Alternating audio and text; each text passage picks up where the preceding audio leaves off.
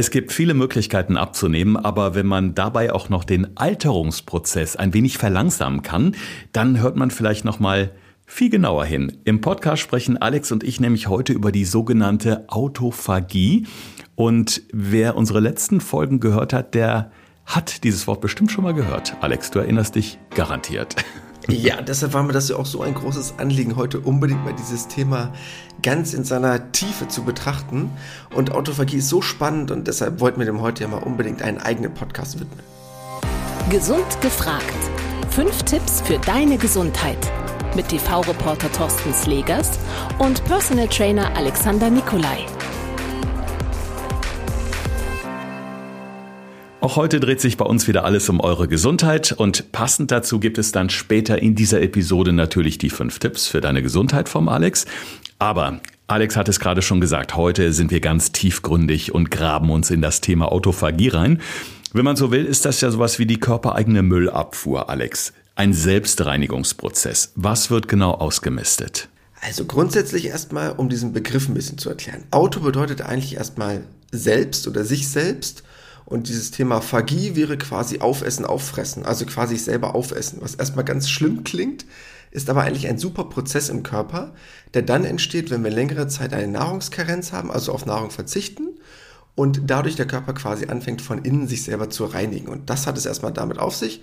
Und es gibt halt verschiedene Wege und Methoden, wie man das erreichen kann und halt Vor- und Nachteile, die das Ganze dann mit sich bringt. Was ja erstmal gut klingt, der Körper macht das von alleine, also auto, automatisch. Das ist ja schon mal gut. Also eine Art Recycling in unserem Körper.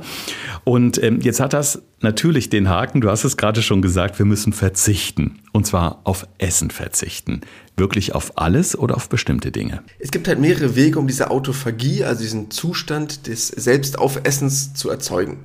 Ihr könnt euch das eigentlich relativ einfach vorstellen. Stell dir vor, du hast deinen Einkauf, den packst du jede Woche in deinen Kühlschrank rein und du kaufst immer wieder ein und stellst das Essen immer wieder ganz vorne hin. Die Sachen, die hinten stehen, sind langsam am Gammeln und irgendwann denkst du dir, Mist, ich müsste mal diesen Kühlschrank sauber machen. So geht das ja nicht weiter. Und das ist eigentlich der Prozess, der im Körper stattfindet. Das heißt, wenn ich immer wieder neues Essen oben reinwerfe, fängt der Körper an, immer wieder Stoffwechselendprodukte zu erzeugen und in den Zellen entsteht quasi so eine Art Müll. Das sind abgewandelte Proteine, Zellstrukturen, Mitochondrien und die müssen halt irgendwann mal sauber gemacht werden. Das entsteht halt erst, wenn ich längere Zeit auf Nahrung verzichte. Das heißt, es müssen mindestens laut Studien so 12 bis 14 Stunden sein, dann fängt der Körper an, diesen Prozess einzuleiten. Aha, das heißt, er geht dann wirklich an jede einzelne Zelle ran, guckt, was gehört denn nicht hin oder was sind vielleicht auch irgendwie, ja, eben diese Abfallprodukte. Die ziehe ich jetzt da raus und die werden dann wahrscheinlich ausgeschieden in irgendeiner Form. Genau, das heißt, das, was der Körper macht, ist, wenn er irgendwann in diesen Modus der Autophagie kommt. Das heißt, er bekommt quasi eine Art von körperlichem Stress, aber in dem Sinne eigentlich positiver Stress, weil er sagt, okay, meine Kohlenhydratspeicher sind jetzt annähernd leer, weil ich keine mehr großartig hinzugefügt habe oder sie schon im Alltag verbrannt habe und jetzt eine relativ lange Zeitdauer dazwischen war. Und ich muss jetzt an meine Fettreserven ran. So, in dem Moment, wo der Körper an die Fettreserven rangeht, geht er auch automatisch an die Zellstrukturen ran und guckt, was habe ich dort denn noch überflüssiges, verwertbares, was ich nutzen kann, was sonst immer nur dort rumliegt. Und diese in Anführungsstrichen alten Zellen oder alten Zellbestandteile nimmt der Körper dann zur Energiegewinnung. Das heißt, er nimmt dann quasi das, recycelt das sozusagen, also guckt, was kann ich davon noch gebrauchen an Aminosäuren, an Proteinen, um daraus für den Körper etwas herzustellen, oder was muss einfach in den Müll. Und diesen Prozess muss ich aber halt erst einleiten, indem ich relativ lange auf Nahrung verzichte. Dann fängt der Körper damit an. Und das kann er theoretisch jeden Tag machen, wenn die Zeitdauer ohne Essen lang genug ist. Mhm. Und dieser Nahrungsverzicht, das wird jeder kennen, der schon mal gefastet hat über einen längeren Zeitraum. Auch da gibt es ja unterschiedliche Möglichkeiten oder Methoden des Fastens. Aber wir haben es gerade schon rausgehört, bis dieser Prozess der Autophagie überhaupt erst losgeht, brauche ich ja eine gewisse Zeit, ja, um das überhaupt in Gang zu bringen. Das heißt, gibt es da wirklich exakt eine Zahl an Stunden, die ich fasten muss, bis der Körper damit anfängt? Also man weiß, dass das auf jeden Fall so langsam anfängt bei 12, 13, 14 Stunden, garantiert bei 16 Stunden. Das hängt halt einfach so ein bisschen davon ab, wie deine vorherige Aufnahme von Nährstoffen war. Das heißt, du kannst dir natürlich vorstellen, wenn du jetzt den Tag über normal gegessen hast und abends sehr reichhaltig, dann dauert es halt ein bisschen länger, bis die Autophagie eintritt, weil der Körper noch mehr Reserven hat. Esse ich abends jetzt nicht so reichhaltig, entsteht das Ganze quasi früher. Ne? Das heißt, man kann nicht das auf einen Zeitpunkt eingrenzen. Man weiß aber, dass es nach 14, 15 Stunden sein muss, weil dann sind garantiert diese körpereigenen Reserven aufgebraucht der Körper fängt damit garantiert an. Hängt aber letztendlich von der letzten Mahlzeit ab. Okay, aber damit können wir eben garantiert an die Fettpölsterchen ran und der Körper verbrennt oder schmilzt unser Fett dahin. Da träumt ja jeder von, gerade jetzt nach dem Urlaub, wo man vielleicht mal wieder ein bisschen gesündigt hat. Die einen sind noch im Urlaub, die anderen kommen gerade zurück und ich habe schon so oft gesucht, Mensch, die Pasta in Italien war so lecker oder die Pizza oder das Gegrillte am Strand und äh, ja, und jetzt ist natürlich so der Punkt, wo man sagen könnte, okay, guter Zeitpunkt, ich habe jetzt so zwei, drei Wochen im Urlaub wirklich gut gelebt und jetzt tue ich mir und meinem Körper wieder was Gutes. Wenn man jetzt sich mit der Autophagie beschäftigt, dann stößt man auch auf einen Begriff, der heißt da Ketose. Und ich glaube, da müssen wir jetzt nochmal differenzieren, Alex. Autophagie und Ketose. Das eine bedingt das andere. Wie genau kann man sich das vorstellen? Um es sich relativ einfach vorzustellen, ähm, in dem Moment, wo ich anfange, meine Speicher aufzubrauchen, weil ich habe Kohlenhydrate im Körper gespeichert, in der Muskulatur, in der Leber, solange die noch nicht aufgebraucht sind, bin ich noch in keiner Ketose, weil Ketose ist immer verbunden mit einer Nahrungskarenz, also längere Zeit ohne Nahrung auszukommen. Wenn meine Kohlenhydrate aufgebraucht sind, muss der Körper irgendwann anfangen, auf Fette zurückzugreifen als Energiequelle. Das heißt, er probiert aus Fetten Kohlenhydrate herzustellen. Und in diesem Prozess, wo er sagt, okay, mein Insulinspiegel geht immer weiter runter, ich muss jetzt probieren, anders Energiequellen zu gewinnen, weil ich jetzt dem Körper nichts mehr zufüge, entstehen sogenannte Ketonkörper, weil ich in die Phase einer Ketose komme. Und das ist quasi gleichzusetzen mit dem Eintreten der Autophagie. Das heißt, der Körper fängt dann an, körpereigene Reserven zu nutzen, wie Fette, wie Körperzellbestandteile. Und das ist dieser Moment. Das heißt, Ketose ist dieser Zustand, den der Körper in Anführungsstrichen erreichen muss, um in diese Phase der Autophagie, der Selbstreinigung zu kommen. Dann kann man in irgendeiner Form wahrscheinlich auch nachweisen, wann es soweit ist. Denn klar, wer seinen Körper gut kennt, wird vielleicht spüren, dass da irgendwas passiert.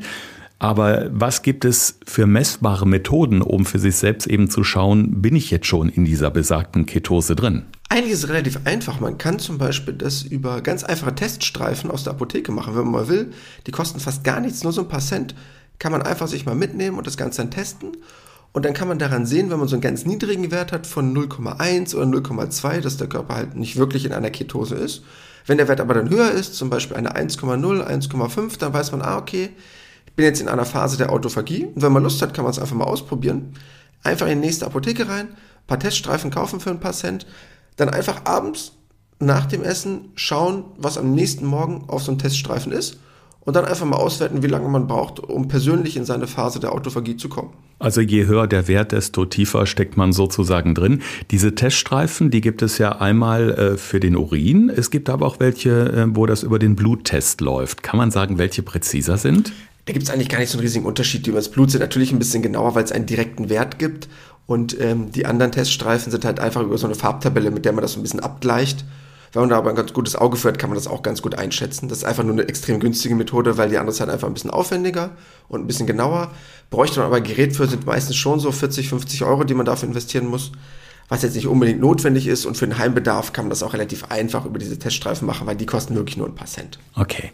Jeder, der schon mal auf Nahrung verzichtet hat über einen längeren Zeitraum, sei es nun durch irgendeine Fastenaktion oder auch vielleicht einfach, weil man so über den Tag gar keine richtige Zeit hatte zum Essen, der kriegt irgendwann oder ganz, ganz viele Menschen bekommen dann Kopfschmerzen. Und ich kenne das selber auch, wenn ich längere Zeit Nahrungsverzicht mache, irgendwann bekomme ich mega Kopfschmerzen. Und ich weiß, gerade im Zusammenhang mit äh, dem Prozess der Autophagie spricht man ganz oft von dieser sogenannten Low-Carb-Grippe.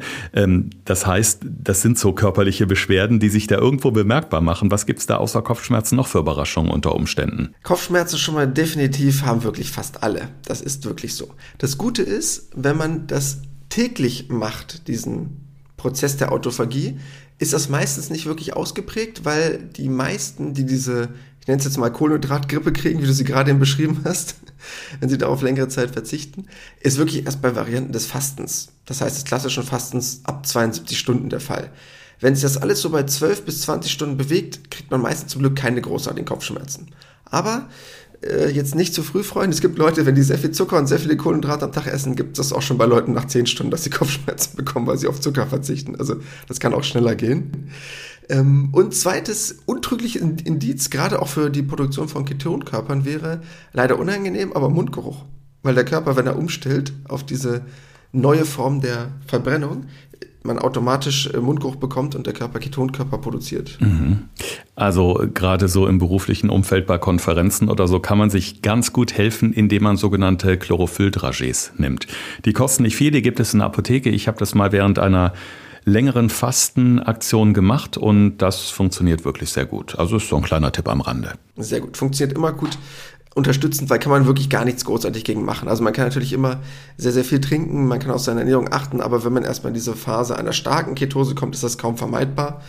Bei einer klassischen Autophagie, wenn ich das wirklich nur tagesweise mache und nicht länger am Stück, also nicht länger als 36 oder 48 Stunden, ist das aber meistens sehr, sehr gering mit Nebenwirkungen. Hm. Man kann natürlich mal so ein bisschen merken, dass man dann vielleicht, wenn man sehr lange auf Nahrung verzichtet, dann mal in dieses Gefühl kommt von Müdigkeit, Abgeschlagenheit, weil der Körper es noch nicht kennt. Aber meistens normalisiert sich das relativ schnell. Mhm. Also wir halten einfach fest, ein romantisches Candlelight-Dinner und Ketose passen nicht so gut zusammen, weil mit dem Knutschen, das wäre nicht so toll in dem Moment. wenn es abends ist, ist es vielleicht schon wieder weg. Früh morgens vielleicht nicht so. Okay, jetzt haben wir in einer unserer letzten Folgen über äh, das sogenannte Brain Food gesprochen, über Nahrungsmittel, über Lebensmittel, die äh, uns helfen sollen, damit unser Gehirn möglichst lange äh, gut arbeitet, hochkonzentriert arbeiten kann.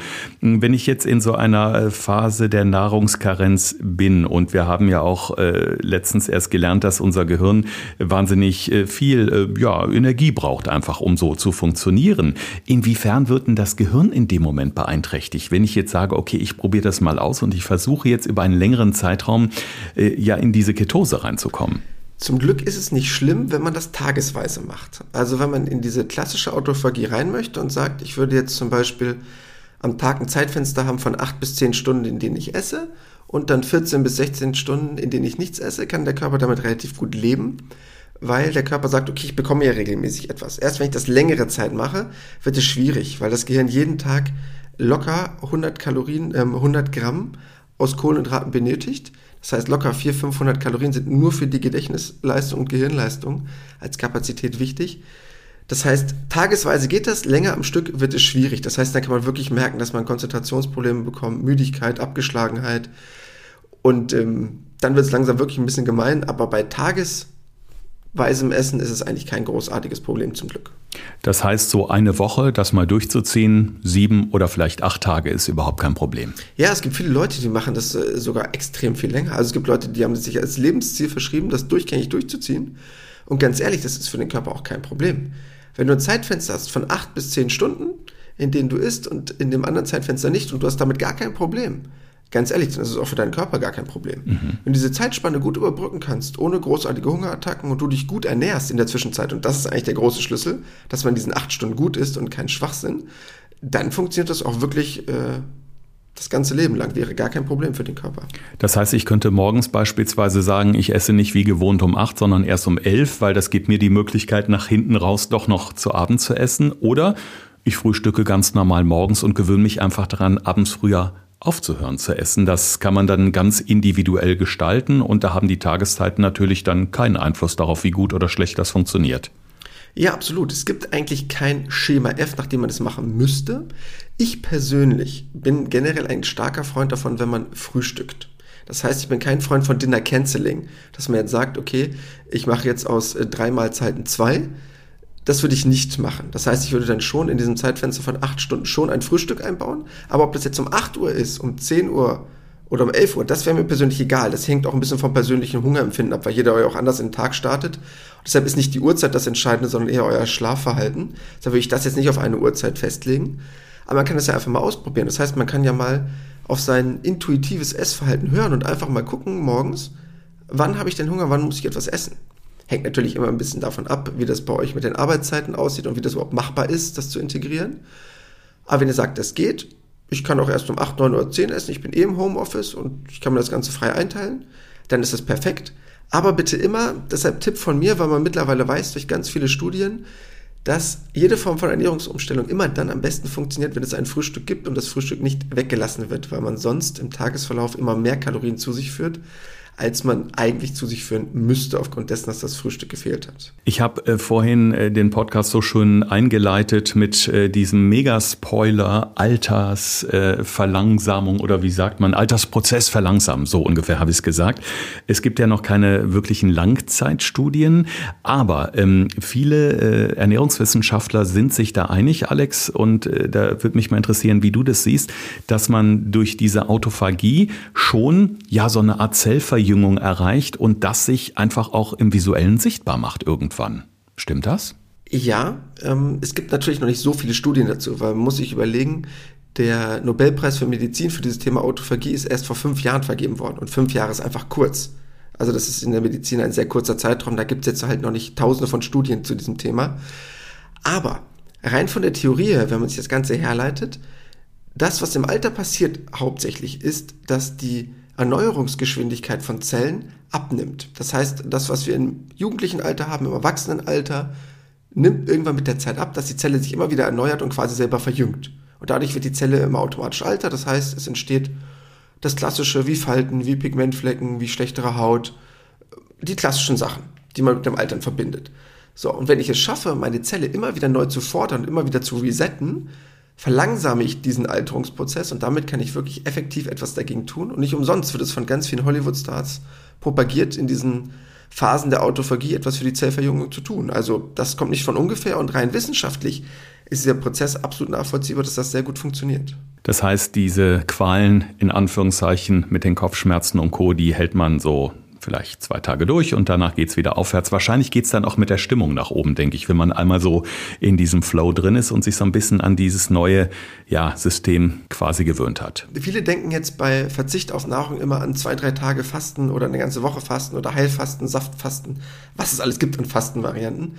Aber an sich rede ich hier nicht wirklich von Fasten, sondern nur, dass man diesen Zeitrahmen, wo man ja eigentlich eh nichts isst, einfach ein bisschen verlängert. Das Problem ist halt bei den meisten Menschen, dass die halt morgens anfangen zu frühstücken um 6, 7, 8 Uhr und dann den Tag über essen, Mittagessen gibt es dann eh, zwischendurch gibt es noch eine Zwischenmahlzeit. Dann hat der Kollege Geburtstag, dann gibt es noch jeder Stück Kuchen, am Nachmittag noch ein paar Kekse zum Kaffee und dann gibt es abends Essen um 19 Uhr und dann gibt es wieder Tüte Chips vor dem Fernseher und dann um 10 oder 11 gehe ich ins Bett.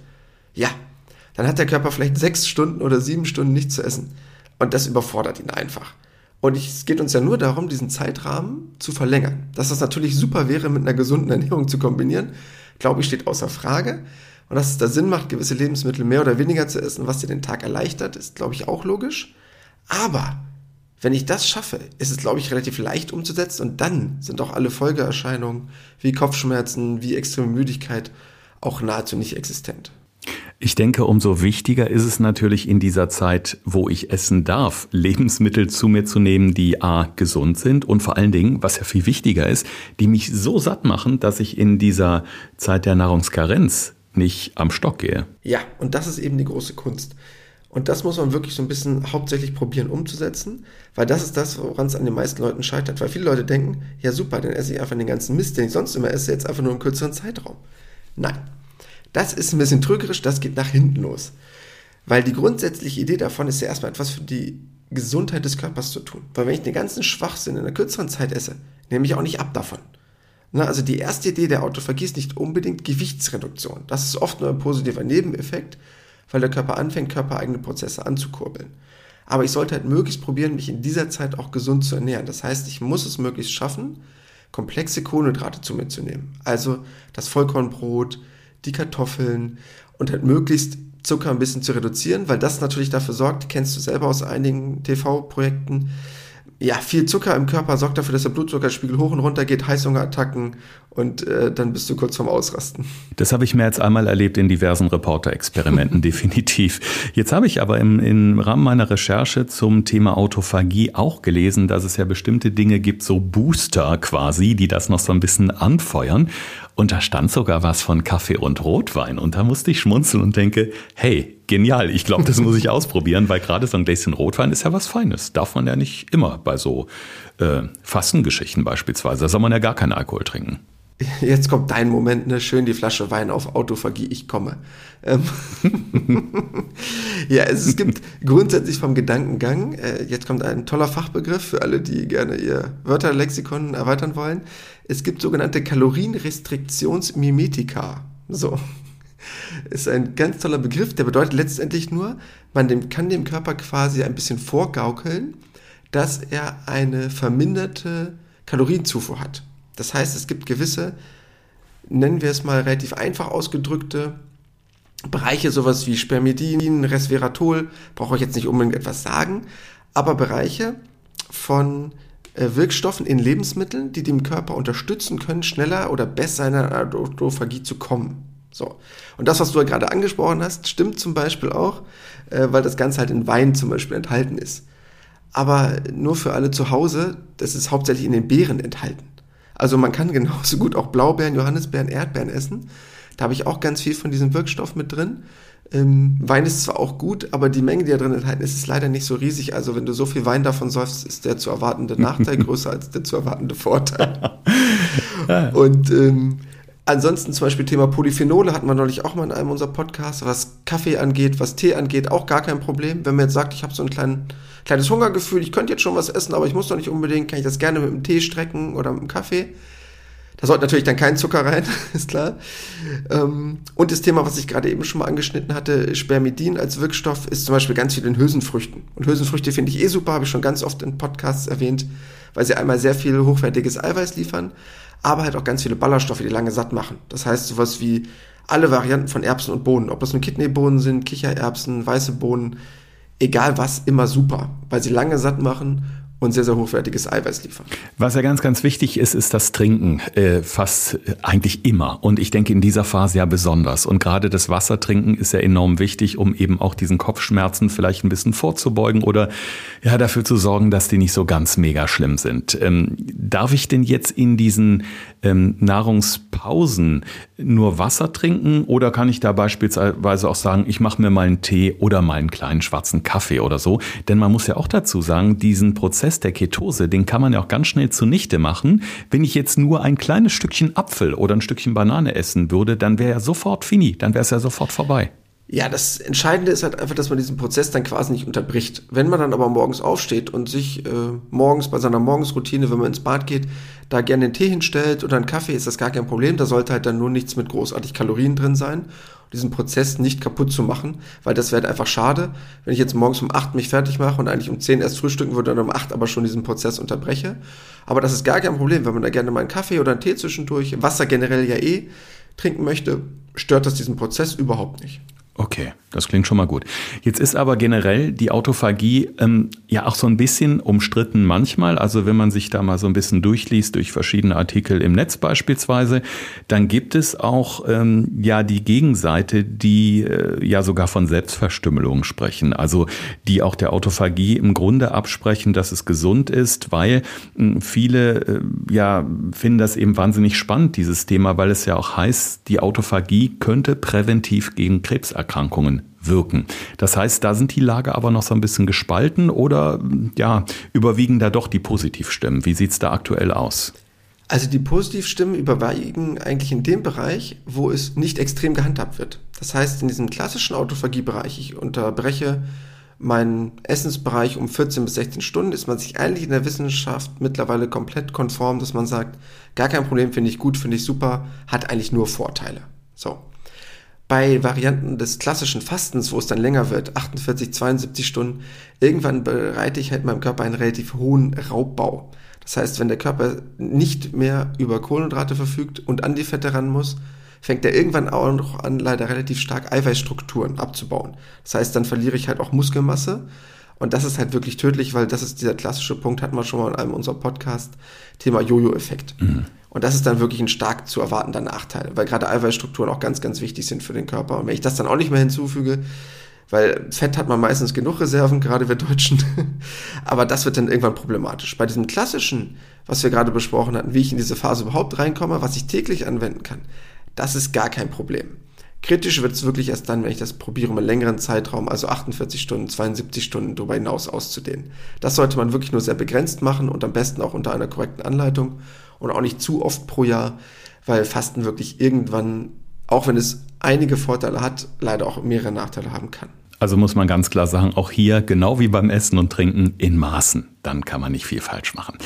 Also, wie aktivieren wir die natürliche Müllabfuhr für unsere Zellen und wie schaffen wir es dadurch, jünger und frischer auszusehen? Darum geht es heute in dieser Episode. Für euch jetzt nochmal die wichtigsten Tipps zusammengefasst von Alex.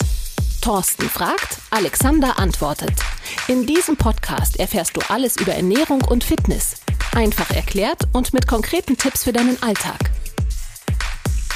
Tipp Nummer eins: Erstmal ganz wichtig abzugrenzen, weil wir es bisher im Podcast noch nicht erwähnt haben. Wer sollte es bitte nicht tun? Das heißt natürlich, zum Beispiel Schwangere, die einen sehr hohen Energiebedarf haben, könnte es schwierig werden. Diabetiker ist, glaube ich, relativ logisch, dass Leute, die einen gestörten Zuckerstoffwechsel haben, beziehungsweise eine veränderte Insulinproduktion, wo der Körper anders reagiert auf den Blutzuckerspiegel, äh, da kann so etwas problematisch werden, wenn die sehr lange auf Nahrung verzichten, weil es ja oft darum geht, bei denen den Blutzuckerspiegel in einem relativ guten Niveau zu halten. Deshalb ganz wichtig, wenn ihr so etwas ausprobieren sollt, habt ihr damit Probleme, dann ist das natürlich nicht eure erste Variante. Dann Tipp Nummer zwei probiert mal bitte euren Hunger wieder kennenzulernen. Das heißt, wie oft frühstückt man morgens einfach, weil man denkt, das ist jetzt dran.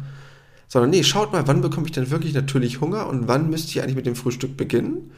Und schaut mal dann, in welchem Zeitraum ihr dann essen könnt. Weil wenn ihr vielleicht erst merkt, okay, es reicht, wenn ich gegen 8 oder 9 Uhr was esse, oder vielleicht sogar gegen 10, dann kann ich ja noch locker bis 17, 18 Uhr etwas essen und komme in dieses 8, 9 oder 10 Stunden Zeitfenster super rein und habe dann eine relativ lange Phase der Autophagie, die ich dann nutzen kann. Deshalb einfach mal intuitiv schauen, wann bei euch der Zeitpunkt ist und nicht nach Schema F essen, sondern einfach schauen, was für euch der beste Zeitpunkt ist.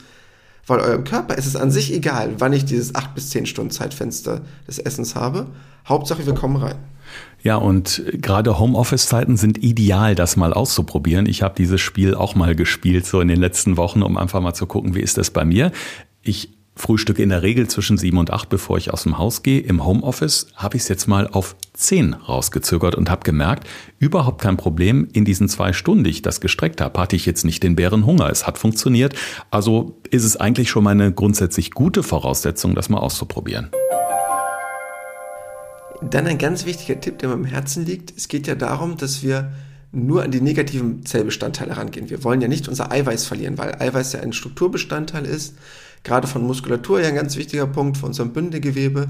Das heißt, probiert bitte bei jeder Mahlzeit Eiweiß einzubauen. Das heißt, dass die erste Mahlzeit des Tages und die letzte immer Eiweiß betont ist, dass da Eiweiß auf jeden Fall mit drin ist, dass euer Körper nicht zu viel Angst bekommt, an körpereigene Prozesse wie Eiweißstrukturen ranzugehen, aber auch möglichst schon zum Frühstück Eiweiß mit reinbringen. Das wäre mir ganz wichtig. Dann ganz entscheidend, wenn ihr Lebensmittel probiert in euren Alltag zu integrieren. Nehmt möglichst hochwertige, komplexe Kohlenhydrate. Das heißt, das Vollkornbrot, die ballaststoffreichen Lebensmittel, wie zum Beispiel die Hülsenfrüchte, Erbsen, Bohnen, alles aus diesen Bereichen, weil euch das A einen sehr langen Sättigungseffekt bringt, lässt den Blutzuckerspiegel nicht so großartig schwanken, das heißt, man ist halt weniger anfällig für Müdigkeit, Abgeschlagenheit und macht euch so diese Phase der Autophagie relativ leicht. Und der letzte Tipp, einer meiner absoluten Lieblinge hatten wir nämlich neulich bei den Blue Zones. Harahachibu. Erinnerst du dich noch daran? Ich erinnere mich sowas von. sowas von. Ja. Äh, für die, die die Folge zufälligerweise nicht gehört haben. Das bedeutet einfach nur im japanischen Raum, in einer dieser Blue Zones. Blue Zones waren die Bereiche, wo die Menschen mit am ältesten werden auf diesem Kontinent. Ist ein Punkt, dass man probiert, nur sich bis zu 80% satt zu essen. Das heißt, dass man abends einfach aufhört zu essen, wenn man sagt, okay, ich bin jetzt ausreichend gesättigt und nicht, ich esse jetzt alles auf, was auf meinem Teller liegt und falle mit dem Schnitzelkoma ins Bett.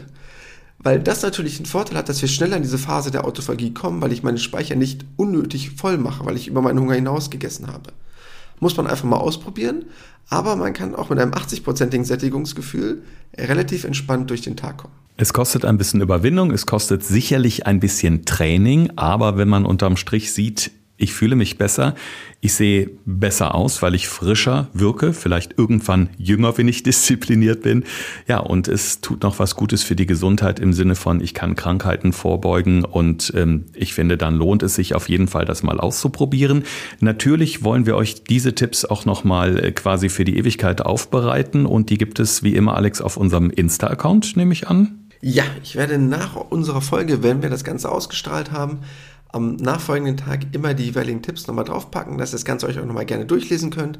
Wenn ihr dazu irgendwelche Fragen habt, könnt ihr uns immer gerne entweder direkt bei Instagram oder per E-Mail, in unserer Bio ist auch noch ein Link dazu zu unserer E-Mail-Adresse, gerne immer mögliche Formen von Anregungen oder Fragen schreiben, weil es ein ganz spannendes Thema ist, was ich finde, was jeder mal ausprobieren sollte, weil man es relativ leicht und gesund in seinen Alltag integrieren kann und eigentlich nur Vorteile hat. Ich freue mich drauf, denn ich werde es als Reporter selbst testen, bin wahnsinnig gespannt, wie das Ganze funktioniert. Und äh, ja, äh, empfehlt ihr uns gerne weiter unseren Podcast, denn unsere Community ist gerade über den Sommer enorm angewachsen und wir würden uns auch sehr freuen, wenn ihr uns gerade bei Apple Podcasts vielleicht eine nette kleine Bewertung schreibt, weil das ja, dient dazu, unseren gesund gefragt Podcast im Ranking noch so ein bisschen nach oben zu treiben. Und ich meine, gerade in diesen Zeiten, Alex, ist es unheimlich wichtig, gesund zu bleiben. Ja, im Moment definitiv. Und äh, das Immunsystem ist ja selten so belastet gewesen wie im Moment. Ähm, oder zumindest ist es in Zeiten des Lockdowns ja nicht wirklich vielen Viren ausgesetzt gewesen. Und es wird jetzt ganz spannend sein, wie es ist, äh, wenn jetzt das Leben draußen wieder weitergeht und äh, was dann mit Husten, Schnupfen, Heiserkeit und Co. in den bald kommenden Wintermonaten auf uns zukommen wird. Wir werden auf jeden Fall alles machen im Podcast, um euch gute Tipps an die Hand zu geben. In diesem Sinne wünschen wir euch einen schönen Tag, einen schönen Abend, je nachdem, wann ihr uns hört und freuen uns auf die nächste Woche mit euch. Das war Gesund gefragt. Der Expertentalk mit Thorsten Slegers und Alexander Nikolai. Wenn es dir gefallen hat, abonniere gerne unseren Podcast und verpasse keine neue Folge mehr.